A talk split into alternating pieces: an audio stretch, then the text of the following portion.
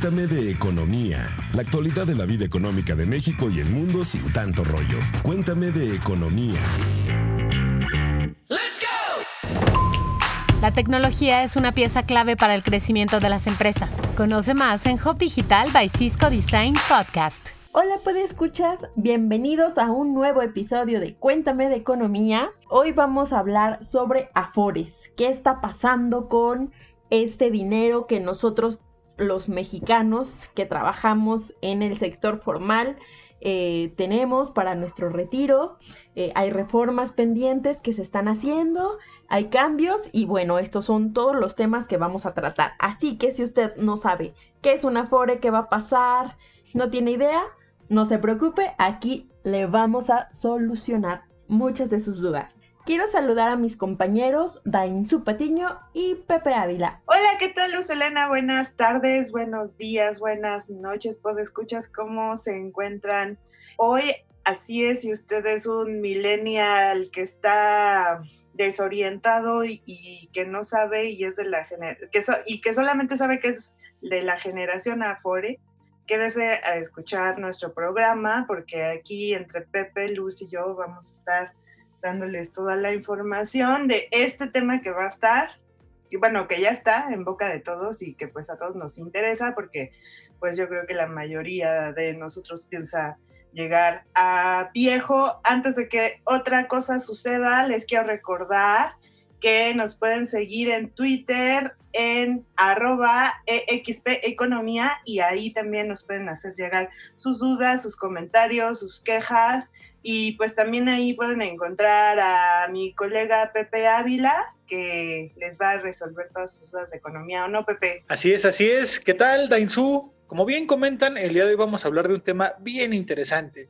¿Qué pasa con la Afore? ¿Qué pasa con las reformas? Y bueno, pues antes de entrar en materia, eh, me gustaría que nos comentaran a través de la cuenta arroba XP Economía cuál ha sido su episodio favorito de los que hemos estado grabando hasta este momento y también que nos hagan llegar sus sugerencias para nosotros también tener una idea, tener un norte de qué temas les gustaría que abordáramos en este su programa, Cuéntame de Economía. Así que, pues, sin más preámbulo, ¿qué les parece si comenzamos? Así que, Luz, arráncate, por favor.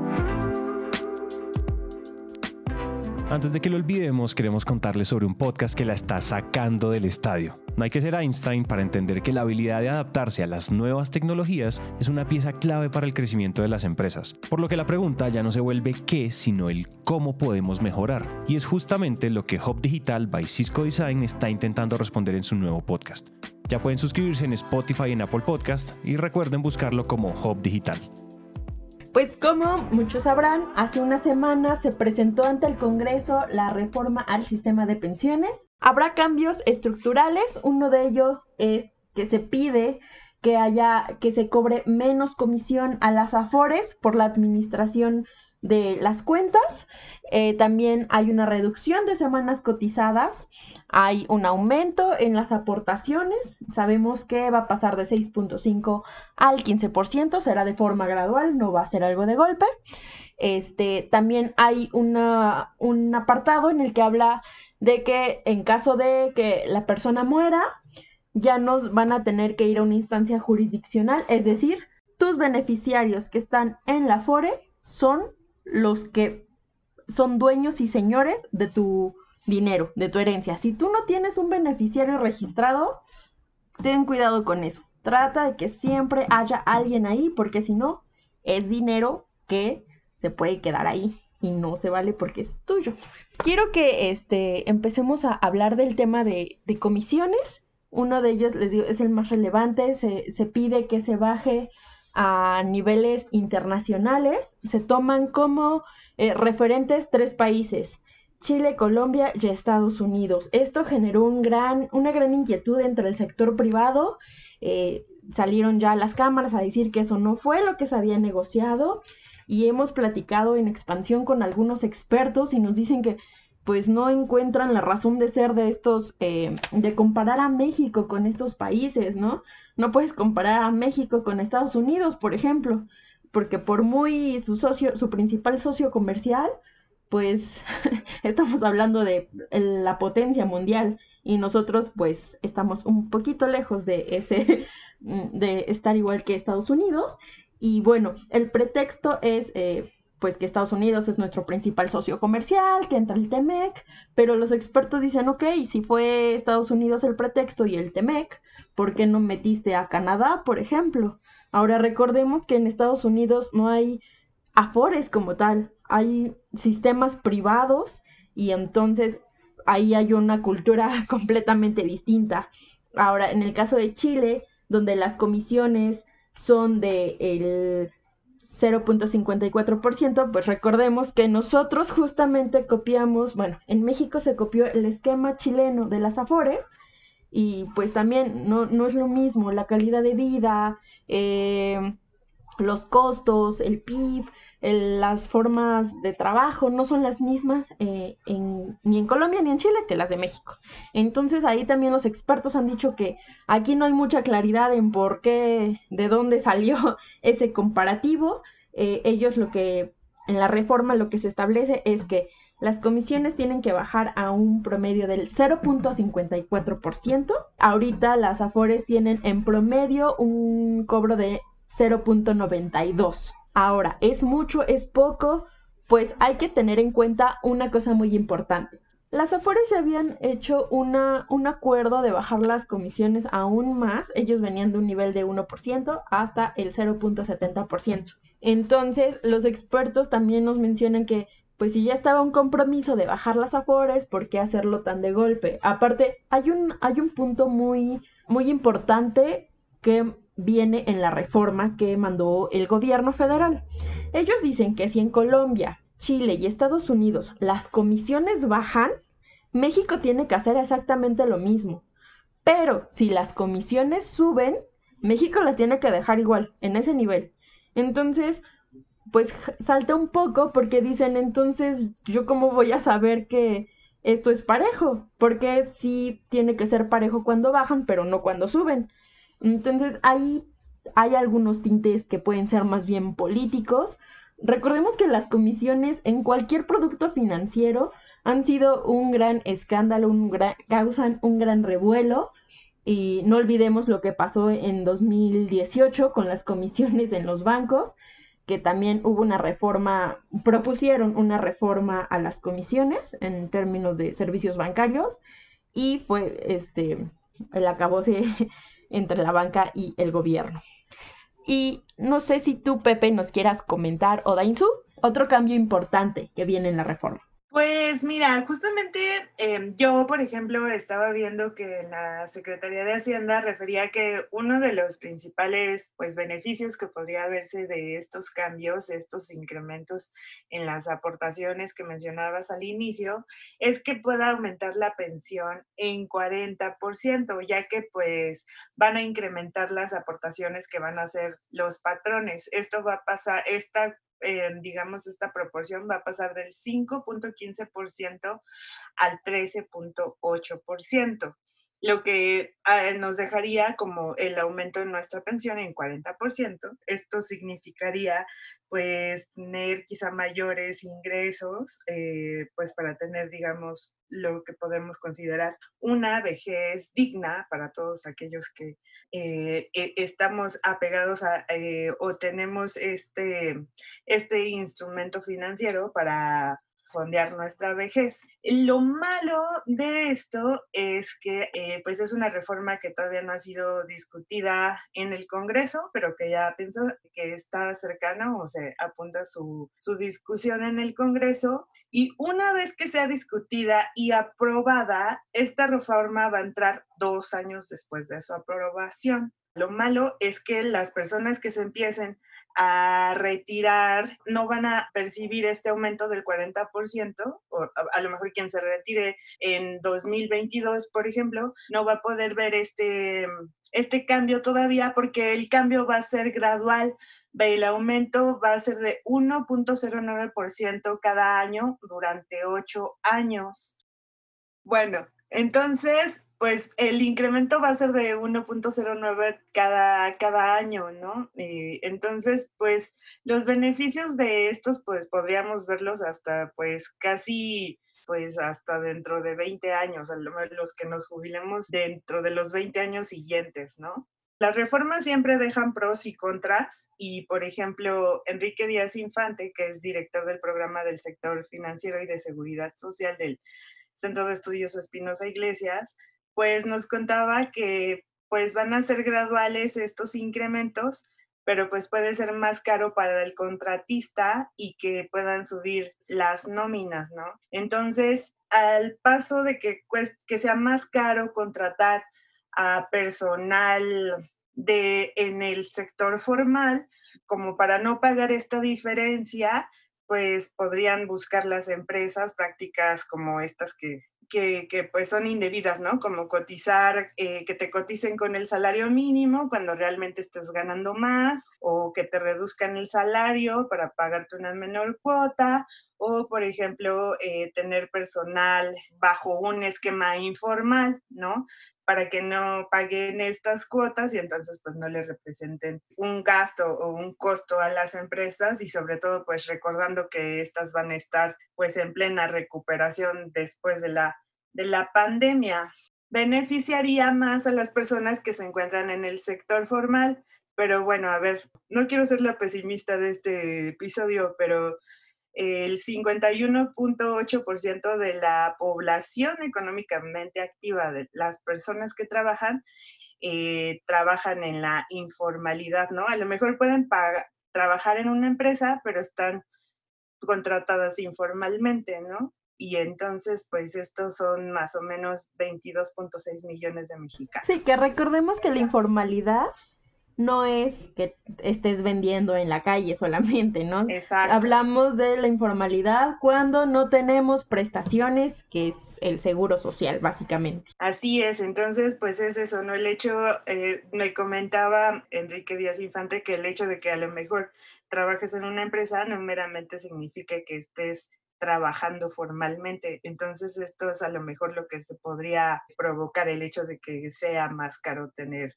eh, personal debido a estos incrementos. Tú, Pepe, ¿cómo ves esta situación? ¿Voy a ser la más pesimista de este episodio o, me vas a ganar? No, Dainzu, de hecho te voy a ganar, pero no los quiero deprimir ahorita. Vamos a hablar primero de otro de los puntos positivos que busca esta reforma al sistema de pensiones y es el hecho de reducir el número de semanas eh, cotizadas para poder acceder a esta, a esta prestación, ¿no? O a este derecho laboral. A ver, ¿qué, qué es lo que proponen? Pasar de 1.250 semanas a 750, lo que traducido al español quiere decir que trabajando alrededor de 15 años, ya la gente que esté en el sector formal va a poder acceder a una pensión en lugar de los 25 que se tienen que cumplir actualmente para poder tener derecho a la pensión. Esto también obviamente va a beneficiar a un mayor número de mexicanos, porque actualmente más o menos el 34% de los trabajadores del país puede acceder a una pensión. Digo, si ya hablamos que más del 50% de la población económicamente activa está en el sector informal y más o menos en, México ahorita ya con todo esto del COVID y demás cuestiones que provocaron el desempleo durante este año, tenemos menos de 20 millones de empleos formales e-, en nuestro país. Entonces, pues imagínense, solo el 34% de los trabajadores puede acceder a este derecho o a este beneficio, pues sí, sí nos haría un buen parito el poder eh, pensionarnos ya con estas 750 semanas. El punto es también que para el año 2031 quede en mil semanas. Entonces, digo, también sería una, una disminución importante. ¿Para qué? Pues para que más mexicanos puedan tener una vejez o un ingreso en la vejez. Iba a decir una, un ingreso digno en la vejez, pero bueno, está por demás decirlo que en México con lo que tenemos de pensión, pues no alcanza para mucho, pero sí es una ayudadita, la verdad, el tener un ingreso constante ya cuando las fuerzas para trabajar ya no nos dan, ¿no? Después de los 60, 65 años que actualmente es el plazo para la jubilación. Entonces, pues ese es uno de los puntos positivos de esta reforma al sistema de pensión. Ese punto de las semanas cotizadas a mí me pareció un poco tramposo.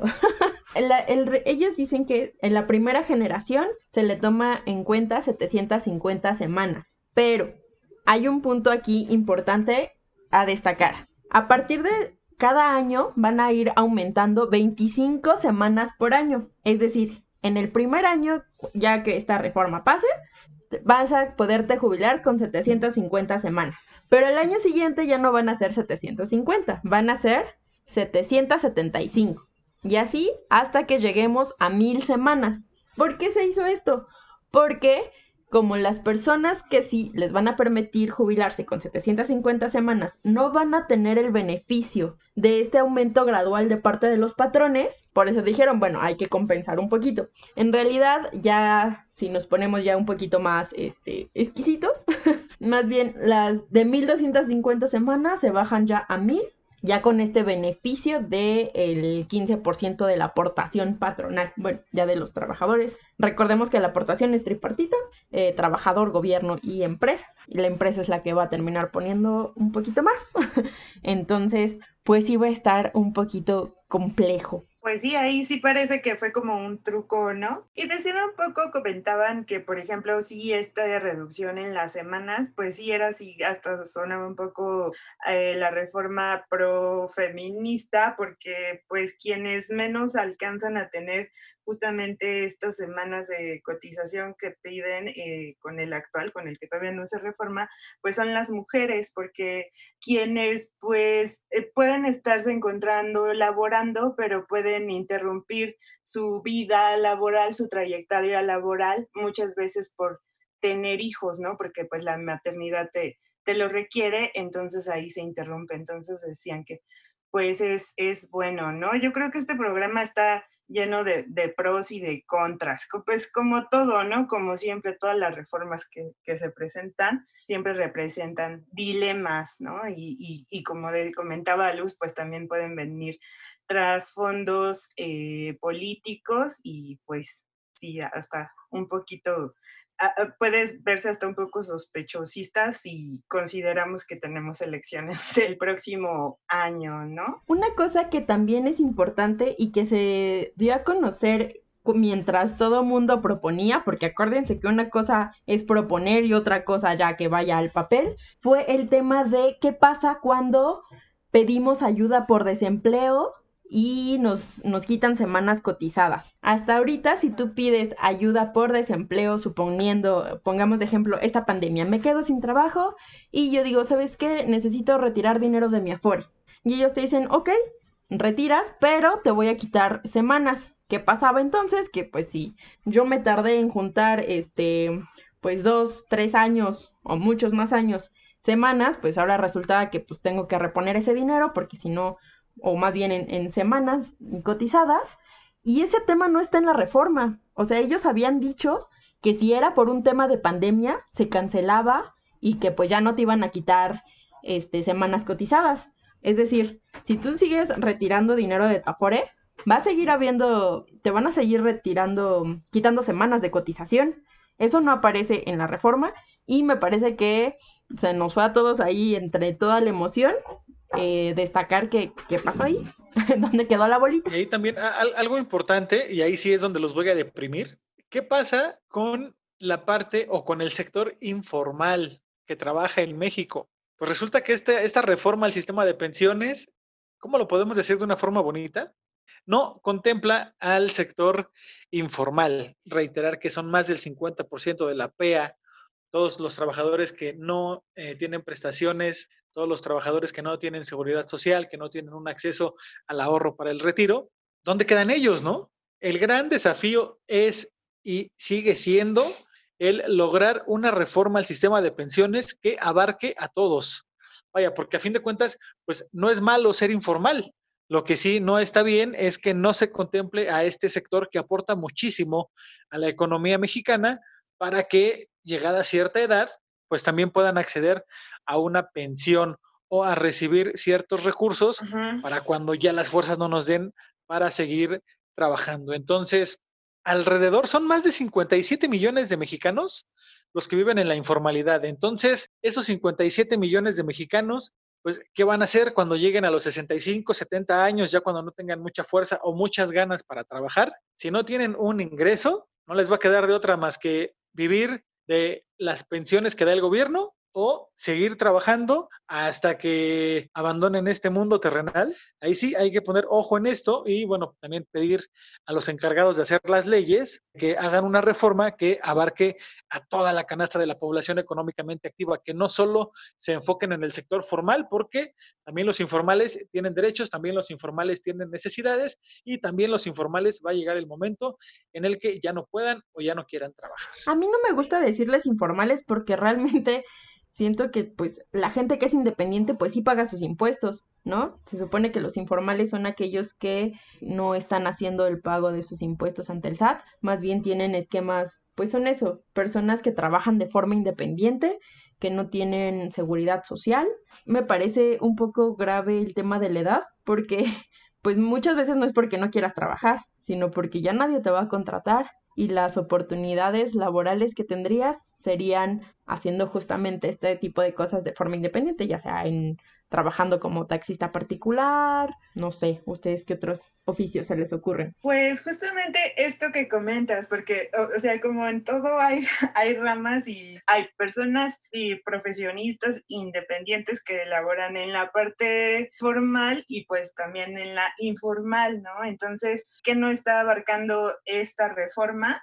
Pues es también a las personas eh, independientes que están dadas de alta en el IMSS, en el SAT, que pagan sus impuestos de total manera formal, pero que ellos tienen una tienen o deberían de tener un ahorro voluntario, ¿no? Recordemos que el pago de pensiones en México se conforma de cuatro pilares y que esta reforma solo abarca uno, el de Afores y dejando pues otros tres pendientes, ¿no? El que es a las personas que se jubilaron con el régimen anterior al sistema de 1997 y que esto representa una parte importante del presupuesto de egresos de la federación cada año y que va incrementando cada año y que se va comiendo cada vez una parte mayor eh, del presupuesto.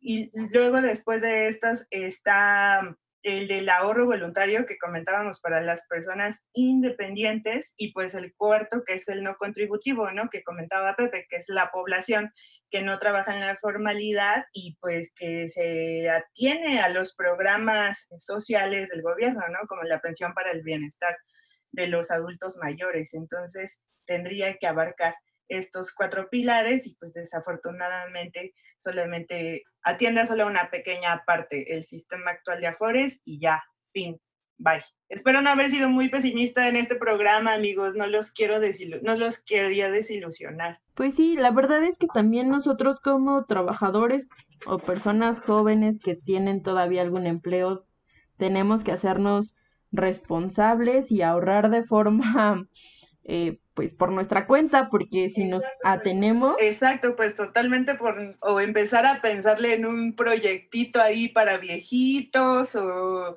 algunas cosas que también han, o que yo he visto, ¿no? Ya, por ejemplo, de pronto ya hay amigos que se compran un terreno y dicen, bueno, ya vamos a empezar a, a, vamos a vivir ya aquí en comuna cuando seamos más viejitos, ¿no?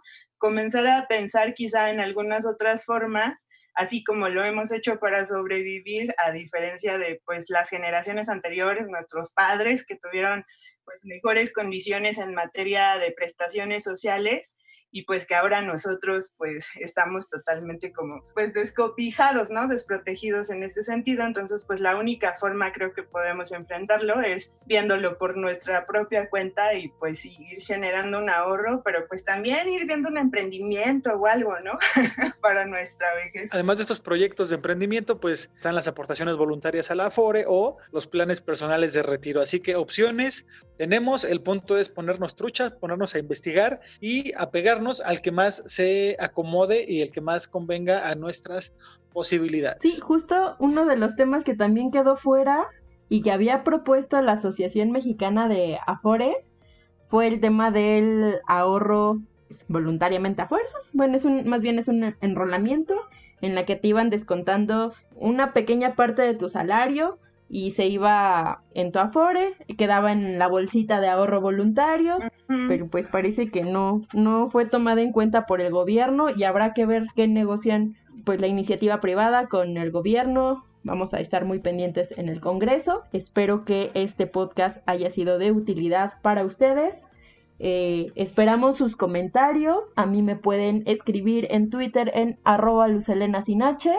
Pepe y Danzu, ¿en dónde los pueden encontrar a ustedes? A mí me pueden escribir en arroba José Ávila Ahí recibiré quejas, comentarios, sugerencias o lo que ustedes tengan a bien compartir con este servidor y ténganlo por seguro que además de leerlos, pues los, les voy a responder. Así que ahí está el canal de comunicación abierto 24/7. No se olviden que aquí en Cuéntame de Economía nuestro objetivo es resolverles sus dudas existenciales económicas. Escríbanos a arroba EXP Economía y a mí me pueden encontrar en Twitter en arroba con Z y con P al final. Soy Dainsub Patiño. Hasta la próxima. Coman frutas y verduras. La tecnología es una pieza clave para el crecimiento de las empresas. Conoce más en Hub Digital by Cisco Design Podcast. Cuéntame de economía, la actualidad de la vida económica de México y el mundo sin tanto rollo. Cuéntame de economía.